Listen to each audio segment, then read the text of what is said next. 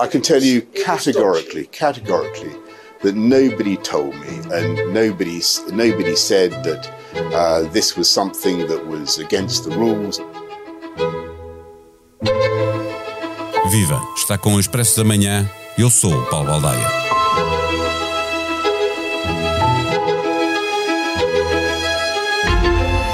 O sempre em pé Boris Johnson tem andado a colecionar polémicas e a última, para além de ser mais uma gota num copo que ameaça transbordar, tem potencial por si só para fazer cair o primeiro-ministro britânico. É certo que seria necessário provar que ele mentiu ao Parlamento quando disse que pensava tratar-se de um evento de trabalho nos jardins Downing Street a festa em que participou em 2020, quando todo o país estava com regras muito apertadas para travar a pandemia. A oposição trabalhista tem estado muito ativa, mas não tem força para derrubar o líder conservador. O facto de Boris Johnson estar com níveis de popularidade piores que os que Theresa May alguma vez teve, aliada ao facto de os Tories estarem com mais sondagens e haver regionais em maio, podem precipitar uma decisão. Neste episódio, conversamos com Emanuel Nunes, correspondente da SIC, em Londres.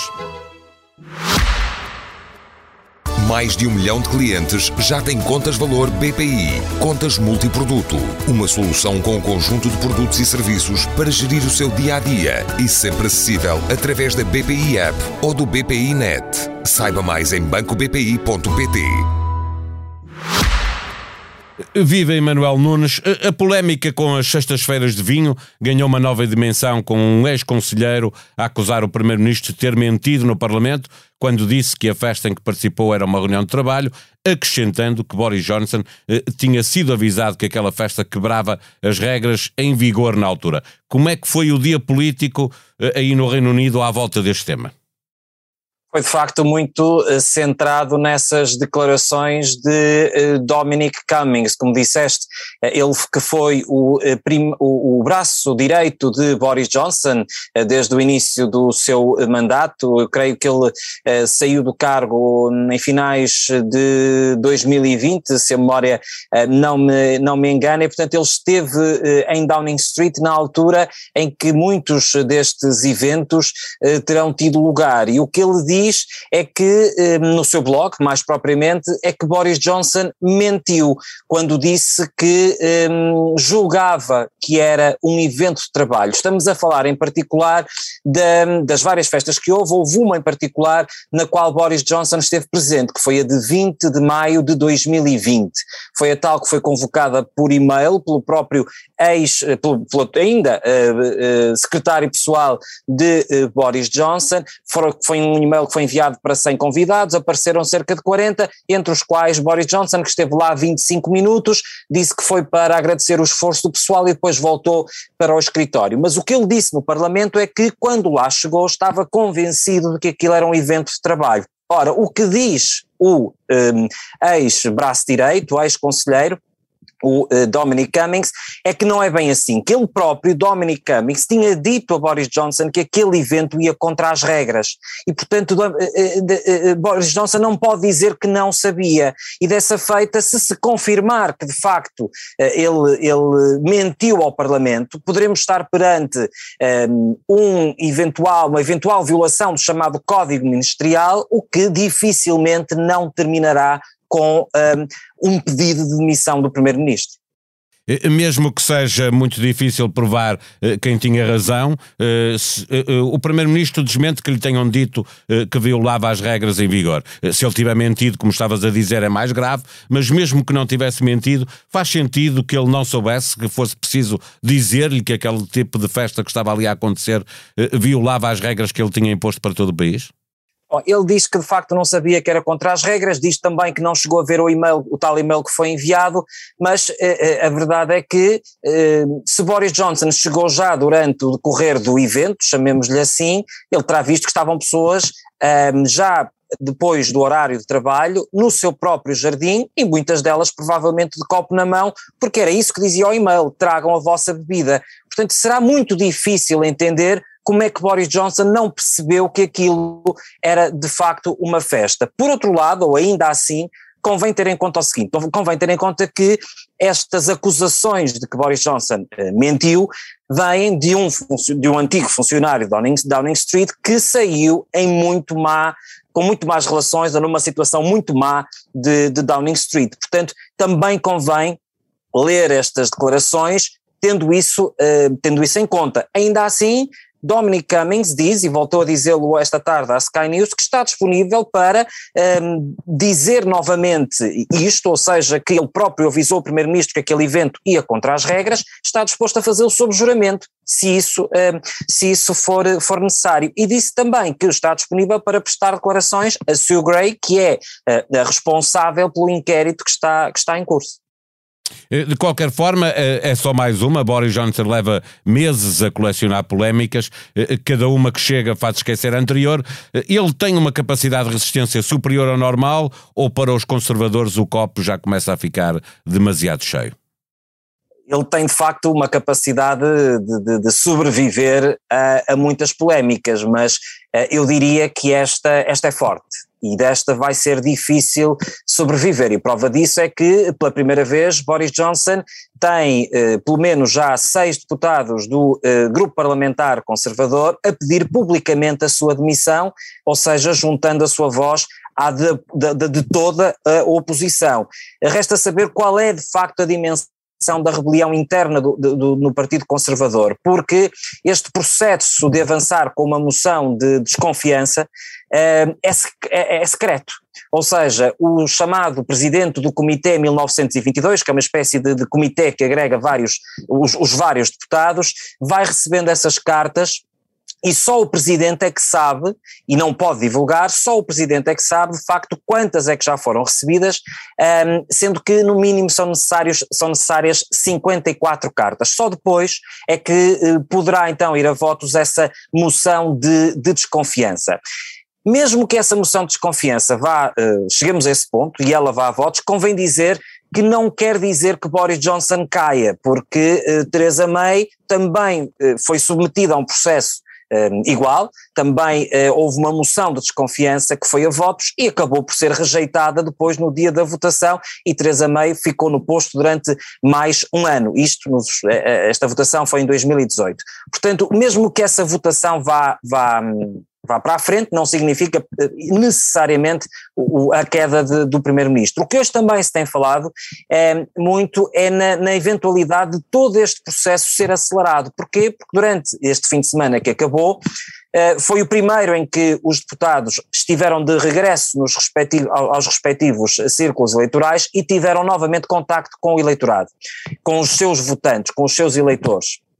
E, um, e, o que eles têm dito já desde, desde ontem, ao longo do dia de hoje, é que muitas foram as, as cartas, muitos foram os e-mails de indignação dos seus próprios eleitores. E isto vai de encontro àquilo que dizias. De facto, uh, os deputados, se se virem numa situação de que podem perder o seu lugar, provavelmente podem, nesse caso, antecipar o fim de Boris Johnson, porque se alguém uh, tiver que perder o posto, então que seja o Primeiro-Ministro e não nós. E isto já aconteceu no passado e é disto que se fala que possa voltar uh, a acontecer. Uh, isto pode acontecer mais cedo, porquê? Porque há quem queira, há deputados que querem aproveitar esta onda de indignação antes da saída do, das conclusões desse inquérito, porque se esse inquérito, de certa forma, ilibar o Primeiro-Ministro, essa eventual moção de desconfiança perde força, porque ele já foi ilibado ou foi, ou foi considerado que não era nada de especial e que o Primeiro-Ministro, de facto, não tinha como saber que aquilo era uma festa e que ia contra as regras. Portanto, se a argumentação, se as conclusões forem neste sentido, a moção de desconfiança pode perder eh, a força. E, portanto, a conversa, ou muito do que se tem falado hoje, é de facto a possibilidade de haver uma, de todo este processo ser acelerado e, esta, e, este, e haver mais cartas a serem enviadas ainda hoje e amanhã, na perspectiva de que esta votação aconteça muito mais cedo do que aquilo que era esperado, ou seja, antes dessa, dessa, dessas conclusões serem, serem publicadas. Eh, na preparação desta, desta conversa, li que eh, há eleições regionais em maio no, no Reino Unido. Eh, pergunto se isso eh, eh leva o Partido eh, Conservador a acelerar essa guerra interna ou, ou, pelo contrário, se pode acabar por unir o partido para enfrentar essa batalha eleitoral que se aproxima, dado que os conservadores estão claramente em queda nas sondagens e o próprio Boris Johnson tem resultados que nem Theresa May teve tão maus, não é?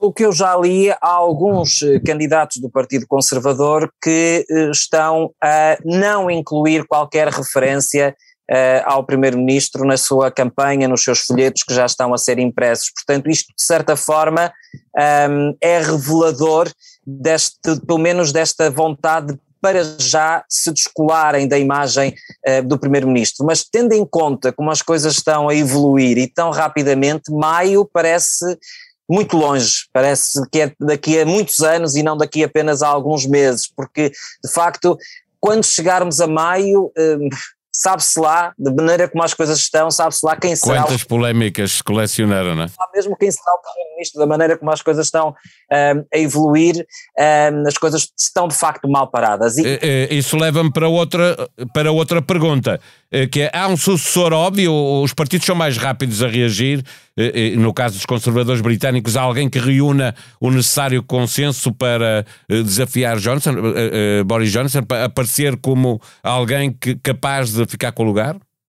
fala sem nomes, aquele que é o principal candidato, que obviamente ainda não se assumiu, é Rishi Sunak, o, ministro das, das Finanças, que vizinho também de Boris Johnson, porque uh, Boris Johnson uh, tem o gabinete no número 10, mas vive no, apartamento do número 11 de Downing Street e o Ministro das Finanças tem o gabinete no número 11, mas vive no apartamento mais pequeno que fica precisamente por cima do número 10 de Downing Street. Portanto, o que se fala é facto que Rishi Sunak um, poderá ser o, o, o, o, adversário, o candidato a, a substituir, um, a substituir Boris Johnson. As sondagens dizem que ele está muito bem uh, colocado em termos de credibilidade, em termos de, de potencial primeiro-ministro e substituto de Boris Johnson, mas não é o único. Também se fala na atual ministra dos uh, Negócios Estrangeiros, Liz Truss, uh, e também responsável da, da pasta uh, do Brexit.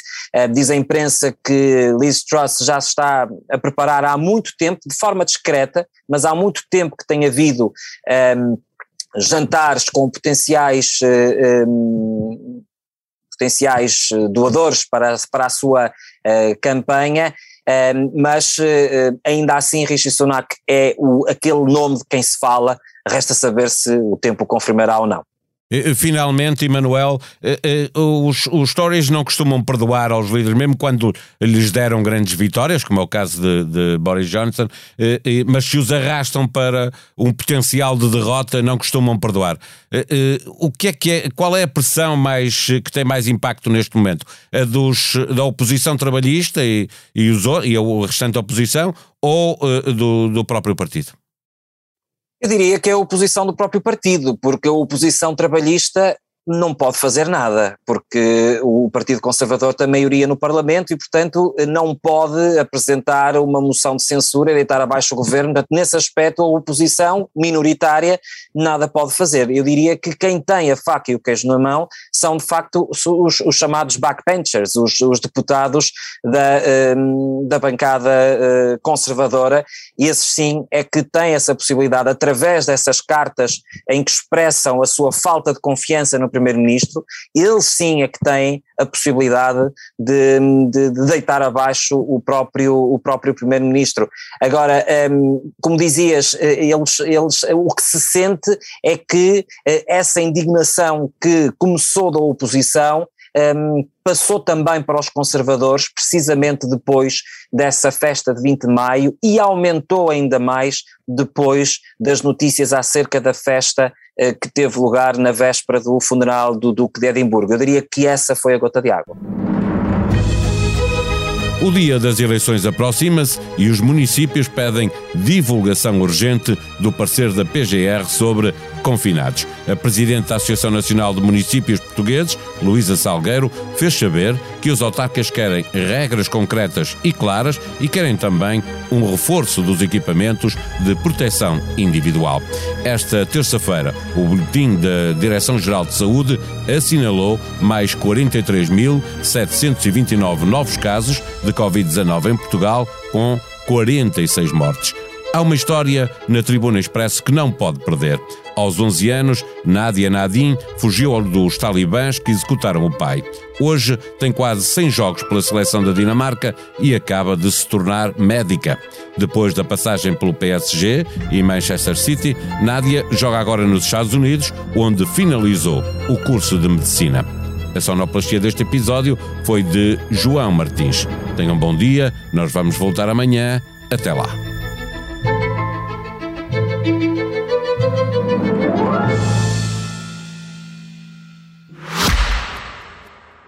Mais de um milhão de clientes já têm contas valor BPI. Contas multiproduto. Uma solução com um conjunto de produtos e serviços para gerir o seu dia a dia e sempre acessível através da BPI App ou do BPI Net.